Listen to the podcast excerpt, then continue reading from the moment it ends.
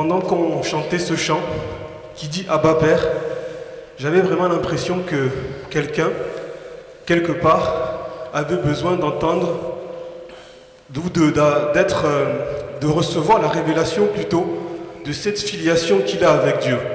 Parce que nous sommes les fils de Dieu. Ce n'est pas une religion, ce n'est pas un dogme, mais c'est une réalité, c'est la vérité.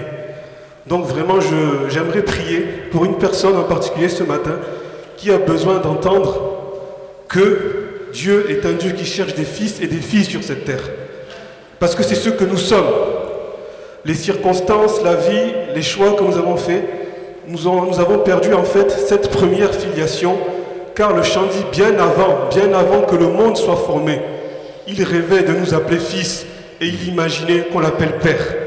Donc vraiment, j'ai l'impression que ce matin, quelqu'un a besoin de crier Abba, Abba Père, car il, nous, tend les mains, il est notre Père. Il nous a voulu. Si on a vécu des choses difficiles, nous avons été abandonnés, nous nous sentons seuls, c'est vrai, ça peut arriver. Mais sachez une chose, sache ce matin, que Dieu est ton Père et qu'il t'a désiré plus que tout. C'est pour ça qu'aujourd'hui tu en es ici, c'est parce qu'il t'appelle comme un père qui cherche, qui cherche sa fille, comme un père qui cherche son fils. Tout ce qu'il veut, c'est que tu lui tendes la main et que tu lui fasses confiance. Donc c'est vraiment la, chose que j'ai reçue ce matin. Faisons-lui confiance car il est notre Père. C'est notre filiation, c'est notre identité. La gloire lui soit rendue à jamais. Amen. Amen. Amen. Merci Johan. Merci. Merci énormément Johan car euh, j'avais reçu un peu la même pensée, cette phrase de ce chant qui dit Tu rêvais de jour où tu pourrais m'aimer.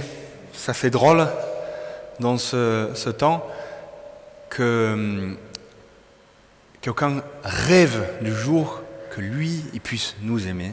Et ça, c'est juste magnifique. Je vraiment mon plaisir d'être euh, avec vous ce matin. Et encore, je me retrouve dans une situation comme d'habitude, c'est-à-dire que, en tant que pasteur principal d'une église, tout le monde nous connaît, mais nous, pour connaître tout le monde, c'est un sacré défi. Et là, encore une fois, vous, toi qui me regardes, tu me vois, moi, je ne vous vois pas. Je ne te vois pas. Alors, je vais prendre une petite photo pour que je te montre à quoi tu ressembles ce matin. Hop là, on va faire un petit tour. Le gars la vidéo, il va me rêver. Là, papa. Alors, Hop là, c'est celui-là? Alors, je ne sais pas où je suis. C'est bon, je peux zoomer un peu. Voilà. Voilà ta tête ce matin, de mon point de vue. Mais, ce qui est bien, on prend les raccourcis. Ce qui est bien, c'est qu'à travers cette image, moi je ne vous vois pas. Mais le Seigneur, notre Dieu, le plus important, lui, il te voit il te voit dans le secret de ta maison, il te voit en famille, il te voit peu importe où tu es, il est là avec toi. Et pas simplement qu'il est là, mais il a envie d'avoir cette relation avec toi. Ça, c'est vraiment magnifique de savoir qu'il est avec nous. La semaine dernière, j'ai prêché sur la, la, prière et il y a toute une partie de mon message que j'avais commencé à développer et j'ai eu besoin d'enlever parce que sinon j'aurais prêché pendant une heure, voire plus. Et ce matin, j'ai le plaisir de partager ce message, ce partie de mon message de la semaine dernière que je prêche ce matin sur le sujet de comment prier. Un vie de prière christocentrique, un vie de prière comme une vie normale où Dieu et Jésus-Christ est au centre. Il est notre motivation, le début, la fin, et il est partout dans notre temps de prière. Il faut voir la prière comme quelque chose de facile. Il faut surtout pas se prendre la tête. La définition de Wayne Grudem de la prière, c'est la prière est la communication personnelle avec Dieu. Donc, comme c'est personnel, on ne peut pas avoir une règle figée en béton sur ce qu'il faut faire et ce qu'il ne faut pas faire, parce que c'est personnel on doit rentrer dans sa présence. C'est pas on doit faire ci, on doit faire, on ne doit pas faire cela. Mais tout de même, il y a quand même quelques consignes. Le premier étant qu'il faut toujours prier selon la volonté de Dieu. 1 Jean 5, verset 14 nous dit, L'assurance que nous avons auprès de lui, c'est que si nous demandons quoi que ce soit selon sa volonté, il nous entend. Et si nous savons qu'il nous entend, quoi que nous demandions, nous savons que nous avons ce que nous lui avons demandé. Un peu plus tard, ou plus plutôt, plutôt, Matthieu 6, c'est Jésus qui parle, au moment du Notre Père, il dit que ta volonté soit faite.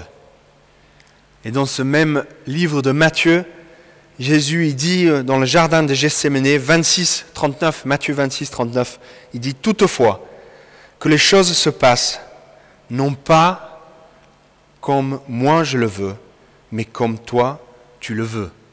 Cette phrase est sortie d'une conversation, un moment de prière que Jésus il a avec son Père, avec Dieu le Créateur. Il dit, Seigneur, si ce n'est pas ma volonté, mais je veux que ce soit ta volonté qui se fasse.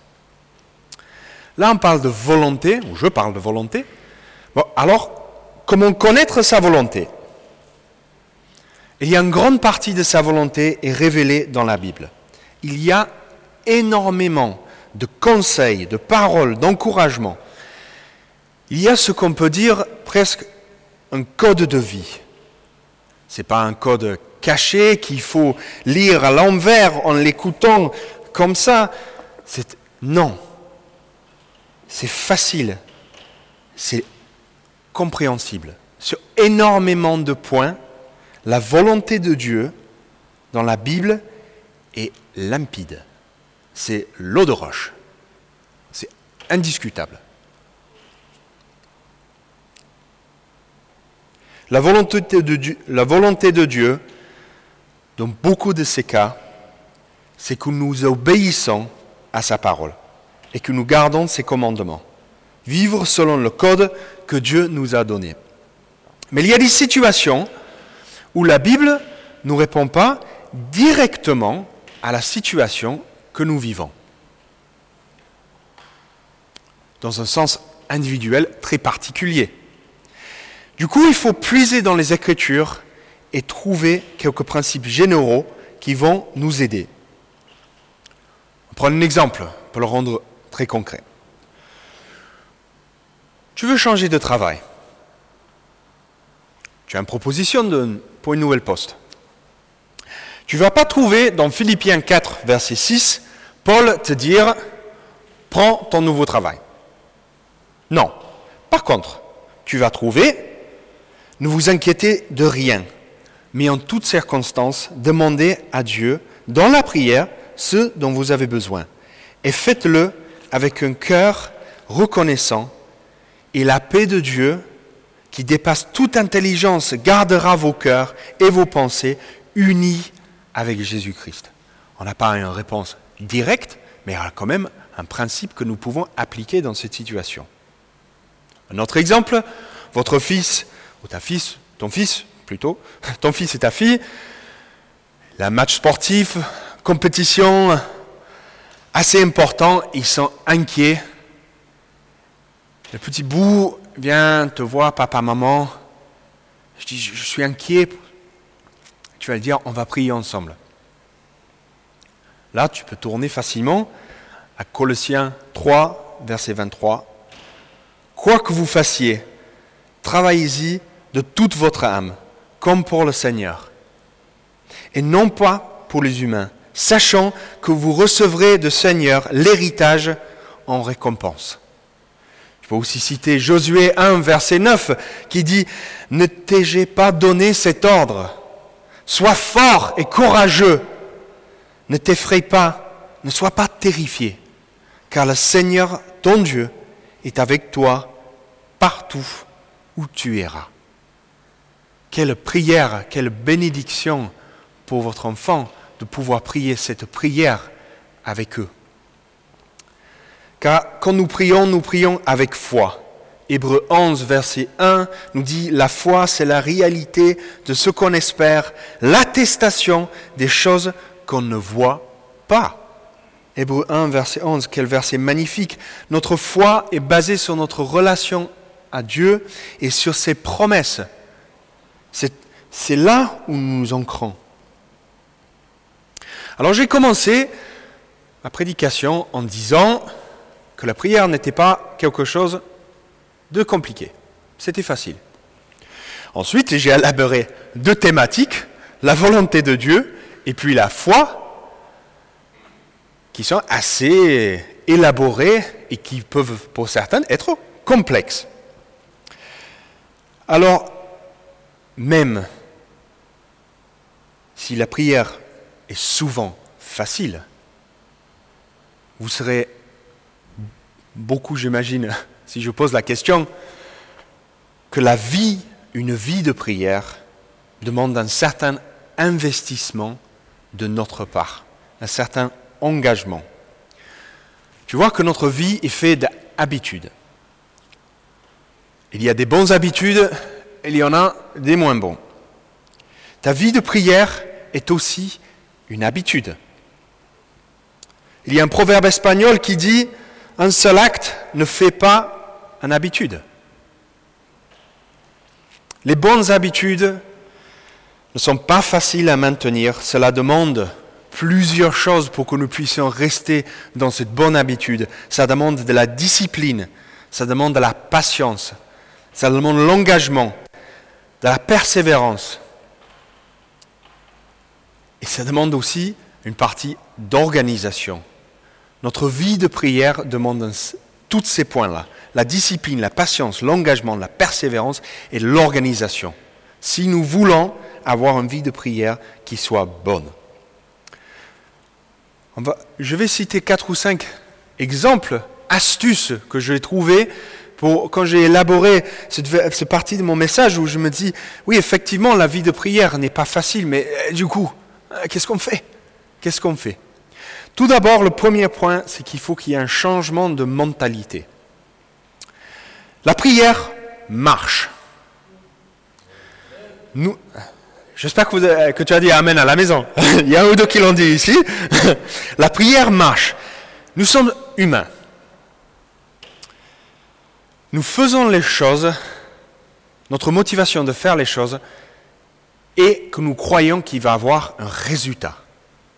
On le fait parce qu'on veut obtenir quelque chose derrière. On mange parce qu'on a faim et du coup, quand on va manger, on sait que ça va enlever notre faim. On va courir, on fait du sport parce qu'on veut garder notre corps en bonne santé. Si dans ta tête, la prière ne va pas fonctionner, c'est pas la peine de le faire et c'est là le premier grand obstacle pour l'avancement dans votre ta vie de prière. Si il n'y a pas ce déclic que la prière fonctionne, alors ça, c'est le plus grand obstacle. J'en ai parlé la semaine dernière lors de mon message et je t'invite à le réécouter pour avoir différentes raisons sur comment et preuves comme quoi la prière fonctionne. Mais ça marche.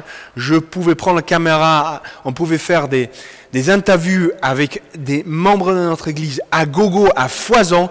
Il y a des chrétiens partout dans le monde, pas simplement dans Perpignan, mais dans le monde, qui vont attester qu'à un moment ou autre, la prière fonctionne et ils peuvent donner des exemples concrets que cette prière fonctionne, que ça marche. Dieu, il bouge, il n'est pas abstrait, il n'est pas loin, il veut être proche de nous et il veut vivre avec nous. Ça marche.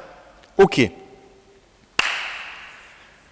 Comment on fait pour alimenter un peu plus notre vie de prière? Un petit conseil, je vous donne.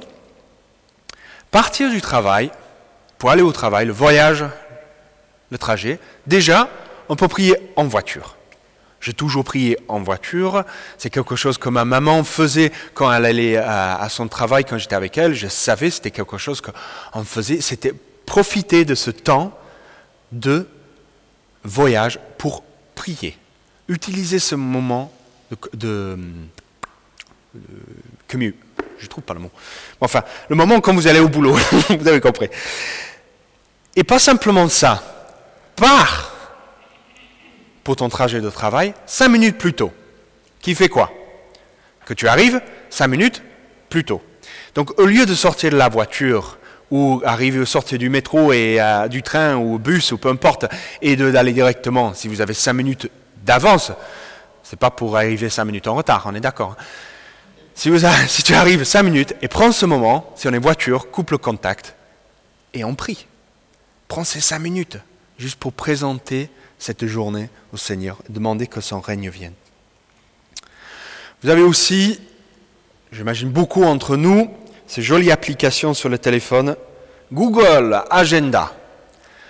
Prends votre agenda et inscrivez des temps de prière spécifiques à part dans l'agenda.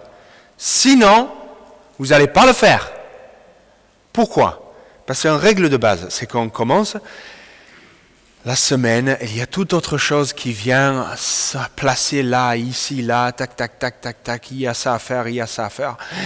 Et finalement, oh, moi, je le ferai euh, une heure et demie euh, le, lundi soir. Et finalement, la journée fait qu'on arrive lundi soir en retard, pas tant coup fin. Et après, on arrive, c'est deux minutes, 30 euh, secondes, juste avant au moment qu'on se couche j'ai envie de dire, au moins fais ça. c'est mieux ça que rien. Mais ce que je veux dire, c'est que si on veut une vie de prière, on a besoin de s'organiser et de l'engager dans ce temps de prière. Deuxième, non, deuxième, troisième, je ne sais plus où, quel point je suis. Un autre point, c'est commence petit. Ne commence pas avec ton agenda et dire tous les matins, 5 heures, je me lève pour une heure et demie d'intercession. Tout en sachant que tu n'es pas de matin. Moi, je me bats avec moi-même depuis des années. Je ne suis pas très matinal. Je peux, pour des moments occasionnels, je peux aussi, si je sais que j'ai un rendez-vous, je peux même me lever si je sais qu'il y a quelqu'un qui m'attend. Là, il n'y a aucun problème. Les dimanches matin avant le culte, je suis là tôt, je me lève tôt. Mais je ne suis pas matinal, donc ça ne me sert à rien de mettre des temps de prière à 5 heures du matin pour moi. Tout simplement parce que ça crée une frustration et une déception. Parce que quand je me réveille, le, réveil sonne, je fais... Et après, quand mon réveil sonne, parce que en plus, en plus, je sais que je ne vais pas me réveiller parce que le réveil de 5 heures, j'ai aussi mis un réveil à 7 heures, sachant que si jamais je ne me lève pas, j'ai l'autre réveil, après il va sonner.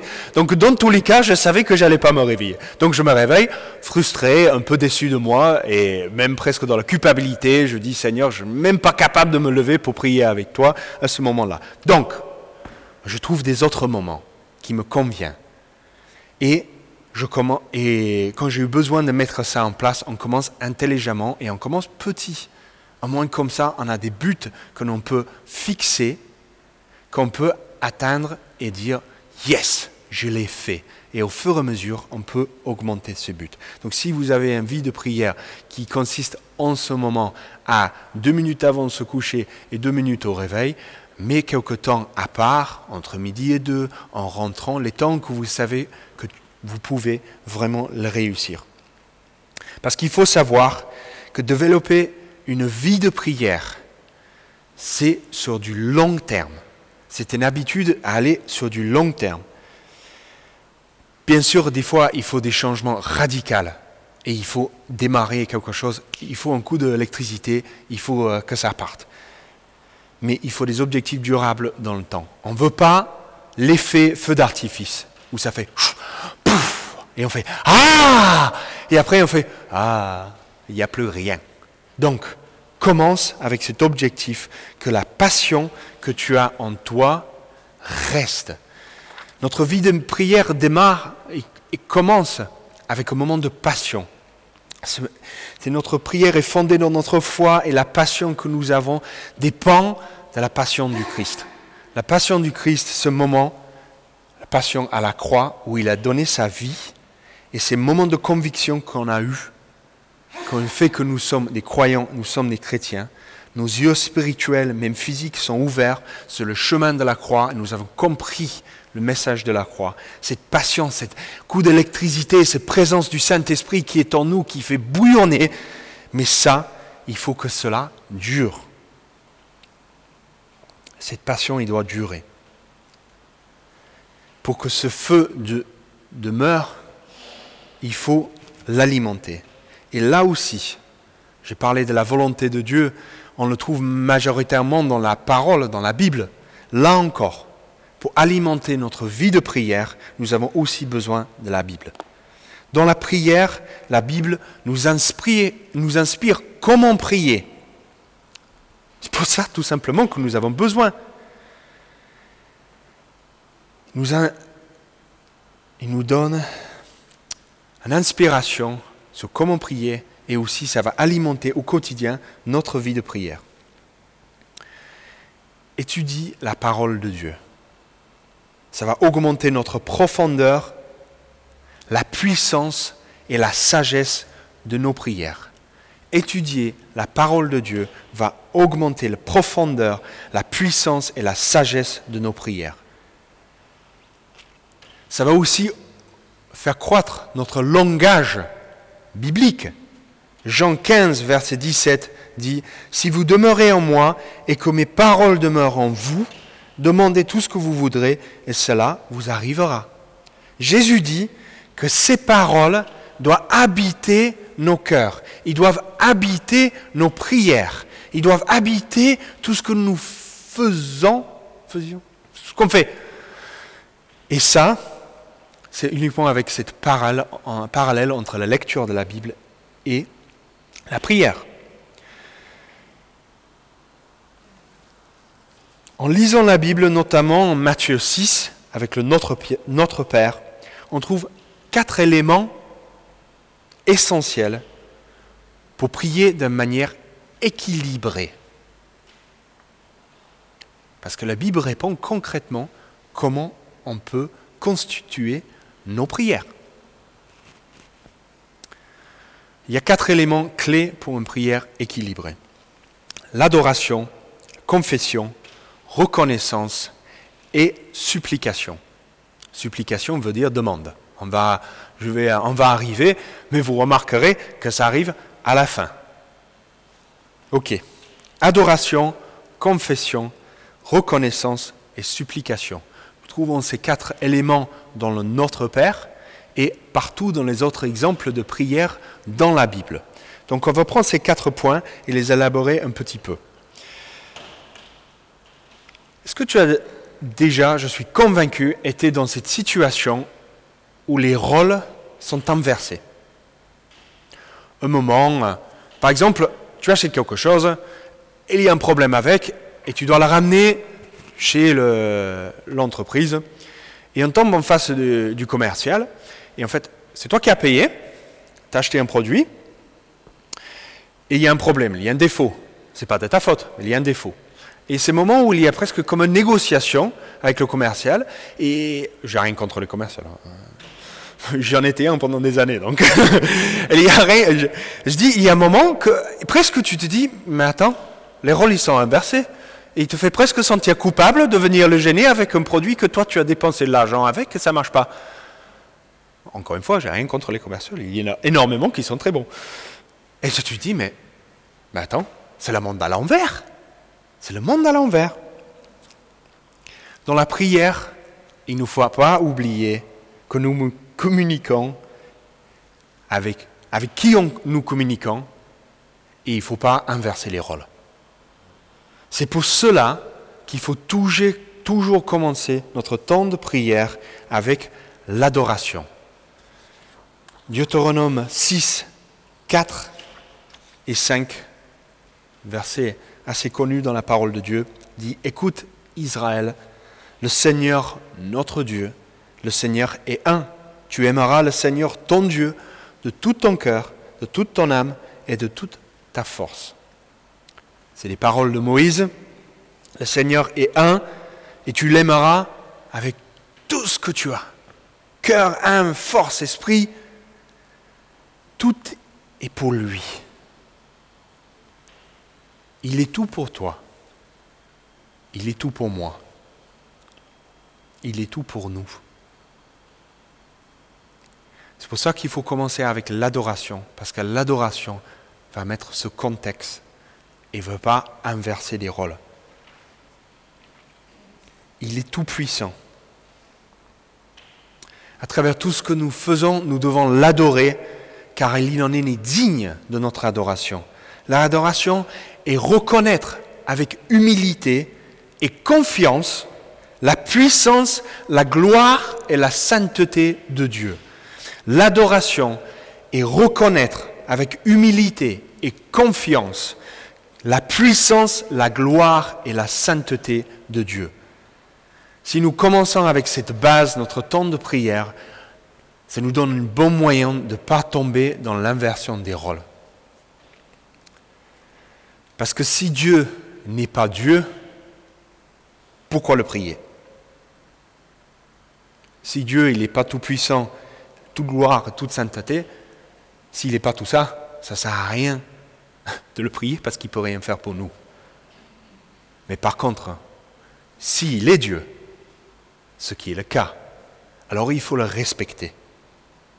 Dans son dernier discours, Samuel va dire au peuple, c'est 1 Samuel 12, verset 24, Reconnaissez l'autorité du Seigneur, servez-le sincèrement de tout votre cœur, et regardez ce qu'il a fait de grand parmi vous. L'adoration au début de notre temps de prière pose le cadre que Dieu lui-même a établi. Ça la remet en place pour notre vie et pour nos prières. Ensuite, nous pouvons confesser nos péchés. 1 Timothée 2, verset 8 dit, Je veux donc qu'en tout lieu, les hommes prient en levant des mains pures vers le ciel, sans colère ni esprit de dispute. Dans l'Ancien Testament, il y avait des, sacrificateurs, des suprêmes sacrificateurs, des personnes qui servaient d'intermédiaires entre nous et Dieu. Jésus-Christ, en venant avec la croix, a ouvert le chemin pour nous tous. Nous avons la possibilité de rentrer dans ses parvis et d'intercéder et prier avec lui, communiquer avec lui. Mais quand nous venons dans la présence de Dieu, nous devrions venir avec des mains pures. Cette idée d'Ancien Testament, des, sacrifices, question de purification, bien sûr, Jésus, il a tout aboli de ça, mais j'ai l'impression que l'Église, de temps en temps, ou certaines personnes, abolit cette idée de purification aussi.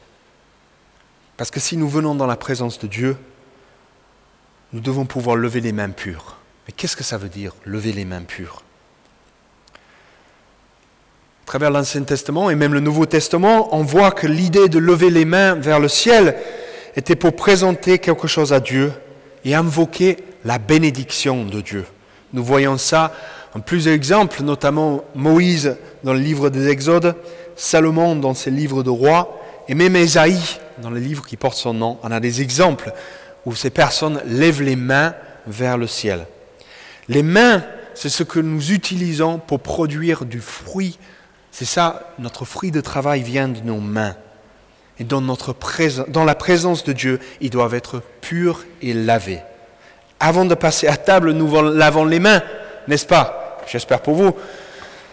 Et en ce moment, on ne fait que parler de fait de désinfecter les mains, laver les mains, lavez-vous les mains. Et, oui, il faut le faire. Faites-le. Faites-le aussi spirituellement vous venez, quand nous venons dans la présence de Dieu. Les péchés créent des salissures sur notre cœur et sur notre corps. Et l'idée de laver les mains et l'idée de s'en débarrasser, l'idée de confession de nos péchés va laver nos mains. Parce que le péché n'est pas simplement la salissure, mais ça crée aussi une barrière. Ça crée une barrière dans, cette présence que nous avons avec Dieu. Ça nous empêche d'aller plus loin dans notre vie de règles générales, mais aussi dans notre vie de prière. Le péché, il va créer un ombre de honte et d'obscurité. Ça crée un esprit de prisonnier nous avons besoin, de manière quotidienne, de débarrasser cela en confessant nos péchés à Dieu. Si nous prétendons, donc 1 Jean 1, versets 8 et 9, si nous prétendons être sans péché, nous nous trompons nous-mêmes et la vérité n'est pas en nous. Mais si nous reconnaissons nos péchés, nous pouvons avoir confiance en Dieu car il est juste Il pardonnera nos péchés, il nous purifiera de tout mal. Ça veut dire que le Seigneur, notre Dieu, il va nous laver de nos péchés. Utiliser le mot confession, etc., tout simplement, c'est demander pardon. Demander pardon de les choses que nous avons faites qui ne sont pas bons. On le fait au manière quotidienne, quand on fait euh, une bêtise, on passe à côté, bêtise, quand on fait passe à, à côté de quelqu'un, on, la trébuche, ou on marche sur son pied, ou on fait tomber quelque chose, on dit oh, excuse-moi, pardonne-moi. À quel point c'est plus important de le faire avec notre Seigneur Jésus-Christ, avec lequel nous faisons plein de péchés, et il va nous pardonner. Marc 11, verset 25. Quand vous êtes debout pour prier, si vous avez quelque chose contre quelqu'un, pardonnez-lui afin que votre Père, qui est dans les cieux, vous pardonne aussi vos fautes. La question du pardon, c'est le demander, mais c'est aussi l'accorder à des personnes. Parce que la parole nous en demande. La parole nous demande de pardonner les uns et les autres. Après la confession, on demandait pardon nous rentrons dans un temps de reconnaissance, remerciement. Et il faut proclamer les bonnes choses. Hein. Ce moment de prière, il faut dire merci. Merci pour toutes les bonnes choses que nous avons. Vous savez, le fait de dire remercier et présenter ces choses dans la prière à Dieu, ça va avoir un effet incroyable spirituellement, mais aussi physiquement. Quand nous reconnaissons et que nous remercions Dieu et dans notre prière nous les présentons, nous déclarons notre foi. C'est une déclaration de foi. Nous attestons sa puissance. Nous faisons remarquer à nous-mêmes, déjà, et après si nous prions avec des autres, la puissance de Dieu qui a agi à travers des prières. Nous rappelons aussi sa fidélité, à quel point il est bon.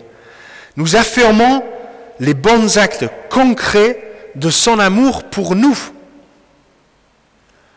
Et cela nous donne la banane. Ça nous met du bon humeur de rappeler tous ces moments que nous avons peut-être prié pendant des mois, des jours, des années pour quelque chose et ça, arrive.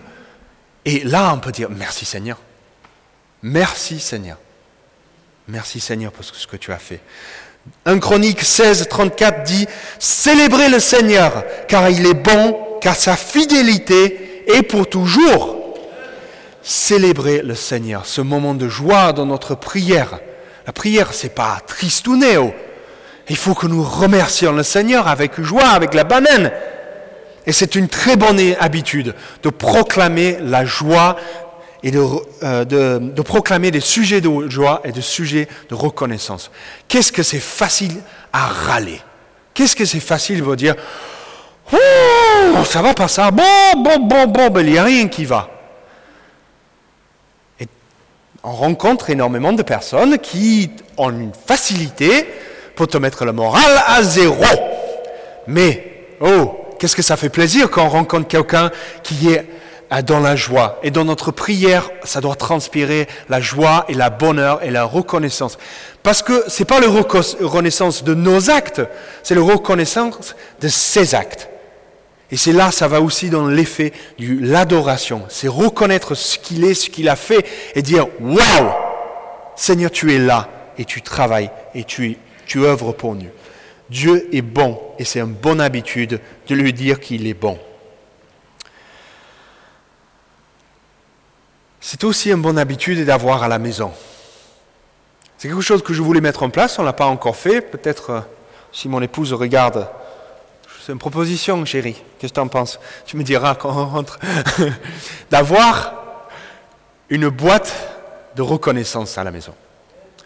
J'ai créé cette, euh, cette idée de, si, vous êtes, si tu es en famille, tu peux le faire en famille. Si tu n'es pas en famille ou en couple euh, célibataire, tu peux avoir une boîte et de noter sur des papiers des sujets de joie et des sujets de reconnaissance. Et vous le mettez dedans. Comme vous pensez à quelque chose, quand tu... le mieux, c'est de le faire au quotidien. Tous les jours, se lever et mettre quelque chose dedans. Et après euh, une semaine ou deux, ça va commencer à grandir et tu peux prendre l'habitude de piocher et de dire Ah ouais, je me rappelle cet événement. Seigneur, je me rappelle ce jour où j'étais content et j'étais célébré pour un, une telle chose ou quoi que ce soit. Prenez l'habitude d'être dans la gratitude pour notre Seigneur Jésus-Christ. Et puis euh, nous arrivons, c'est la question des supplications. J'ai pas de compte. sur mon horaire, euh, j'ai commencé, c'était zéro. Je ne sais pas combien de temps je prêche, mais bon. On continue. Dernier point, on arrive, les supplications. Nos demandes. Une fois que nous avons adoré, confessé, être reconnaissants pour ce qu'il a fait, c'est là où nous pouvons faire des demandes. D'ailleurs, j'en profite pour vous rappeler que ce n'est pas une liste à la Père Noël, actualité, ce n'est pas une liste de courses non plus, c'est un, on est dans la présence de Dieu. Et je crois profondément qu'on peut demander tout à Dieu et il faut prier. Donnez aussi quelques astuces pour que vos demandes et vos supplications ne restent pas trop nombrilistes. Prends l'idée d'un cercle qui part vers l'extérieur.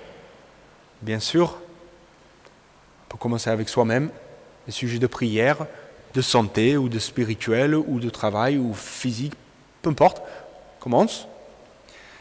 Mais rapidement, il faut tourner vers l'extérieur. Prier pour sa famille, des amis, son travail, puis son, voisinage. Chaque fois, on prend un, niveau. Toi, la famille, le travail, les voisins. Prends l'habitude de prier pour son village, puis la ville, département, pays, prier pour l'Europe, puis on peut prier aussi pour le monde. Il faut prier pour le monde. Donc si nous voulons équilibrer tous ces 1, 2, 3, 4, 5, 6, 7, 8, 9, 10, 11, ça fait 11 niveaux. Ça veut dire que ce n'est pas les parts c'est pas Astérix et Obélix, hein. quand il coupe le gâteau, fait trois parts à Obélix, il en fait deux comme ça, et après une énorme comme ça. C'est pas le premier part qui est 90% pour toi, et après il vous dit, oh oui Seigneur, en même temps bénis le monde s'il te plaît, parce qu'il y, a un problème. Euh, non, là aussi, garde un équilibre dans, cela. Certaines personnes disent, mais je ne sais pas, je veux bien prier pour ma ville, la ville où j'habite, mais je ne sais pas quoi prier. Mais Tenez-vous informés. Nous, on a déjà notre édito que nous envoyons toutes les semaines. J'en profite pour faire une annonce. Hein. Si vous ne recevez pas notre édito, contact.ccr66.org et puis on peut recevoir l'édito avec les sujets de prière pour l'église locale. Puis, l'association Portes Ouvertes, la semaine dernière, c'était l'église, le culte le dimanche des églises persécutées.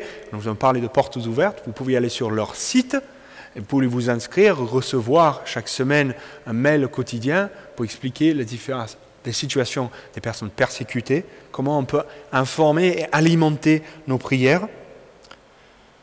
Après, vous avez le site du CNEF et même l'FPF les organisations, les fédérations d'églises qui vont nous informer, et tenez vous informer, infochrétien.com aussi, plein de différents sites, vous avez la possibilité.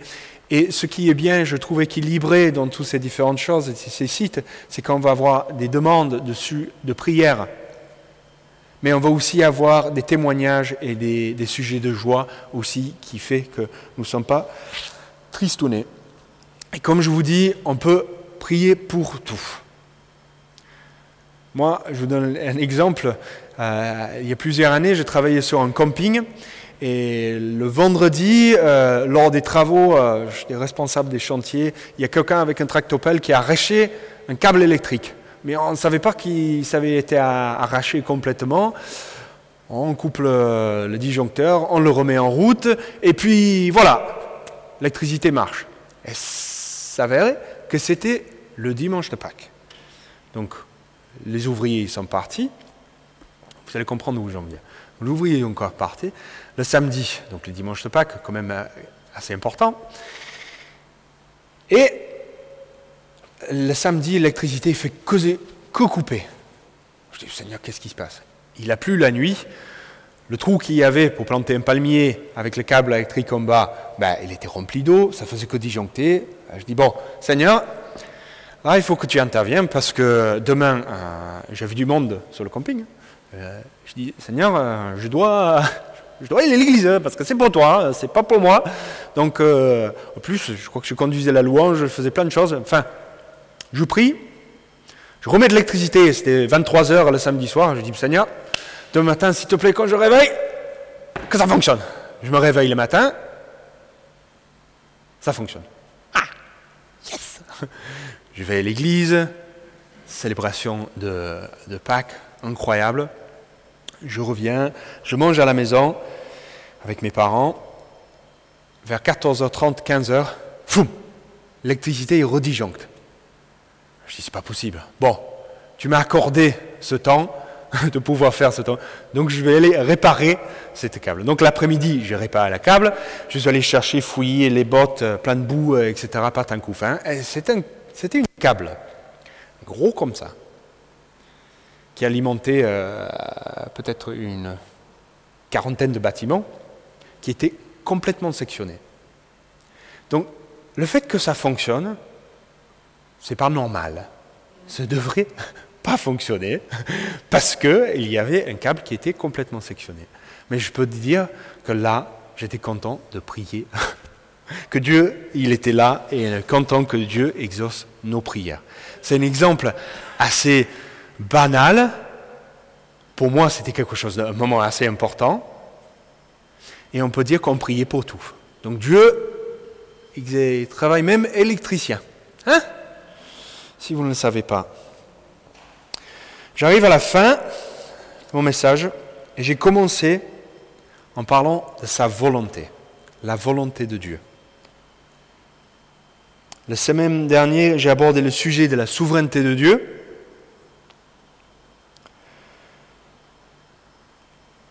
Les quatre étapes que nous avons évoquées, je trouve que ça crée un équilibre dans nos prières.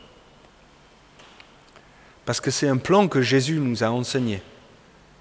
Quand il a commencé le Notre Père, il a dit Voici donc comment vous devrez prier. Et nous trouvons ces quatre étapes. Et nous devons parler, ne pas oublier sa volonté. Je me suis sauté, j'ai oublié une phrase, une petite phrase que j'ai marquée sur mon feuille, que je ne veux surtout pas oublier. C'est que dans la prière, il y a aussi le silence. Quand, quand on communique, quand on parle avec quelqu'un, si tu lui parles, tu ne peux pas entendre ce qu'il te dit. Ou si on entend, on entend deux, trois mots et on ne comprend pas tout à fait le sens. Il y a une importance vitale pour le temps de silence dans nos temps de prière. Et en tant qu'évangélique charismatique, nous aimons bien, nous aimons bien parler. C'est bien, superbe, gloire à Dieu. Mais aussi on prend l'habitude de recentrer tout ça sur une question de silence. Parce que le silence dans la prière, nous allons laisser la place à Dieu pour nous parler. Psaume 46, verset 10 dit, Arrêtez et sachez que je suis Dieu. Certaines traductions disent silence. J'ai même une traduction qui, qui était marquée tais-toi. il y a une question de prise de positionnement où on dit tais-toi. Sachez que je suis Dieu. Ésaïe 30, verset 15 dit C'est ainsi parle le Seigneur Dieu, le Saint d'Israël. C'est en faisant demi-tour et en vous reposant que vous serez sauvés. C'est dans la tranquillité et la confiance que serait votre force. Nous avons besoin de ce temps de silence pour que le Seigneur, notre Dieu, puisse nous parler et nous fortifier.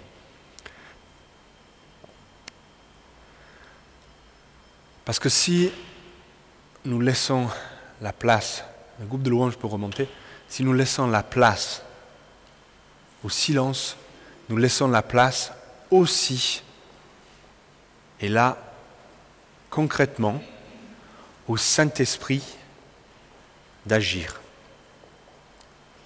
Et là, je termine avec un des éléments clés le plus important de notre vie de prière. C'est le verset de Romains 8, versets 26 et 27. Donc si chez toi, tu n'arrives toujours pas à trouver des mots, reste dans le silence. Reste dans le silence et laisse le Saint-Esprit agir. Prends ta parole, prends la Bible. Et je vous invite à découvrir le verset Romains 8, 26. De même aussi, l'Esprit vient au secours de notre faiblesse, car nous ne savons pas ce qui convient à demander dans nos prières, mais l'Esprit lui-même intercède par les soupirs inexprimables, et celui qui sonde les cœurs sait à quoi se tient, à ce temps l'Esprit. C'est selon Dieu qu'il intercède en faveur des saints. Donc j'espère que ce matin, je t'ai aidé avec des astuces pratico-pratiques et aussi théologiques pour développer et répondre à cette question, comment prier? Et je t'exhorte, je t'encourage dans ta vie de prière de faire des petits pas, des petits pas, petits pas, toujours pour avancer et être plus en plus christocentrique dans nos vies et dans notre vie de prière. Chantons ensemble pour terminer ce temps de message.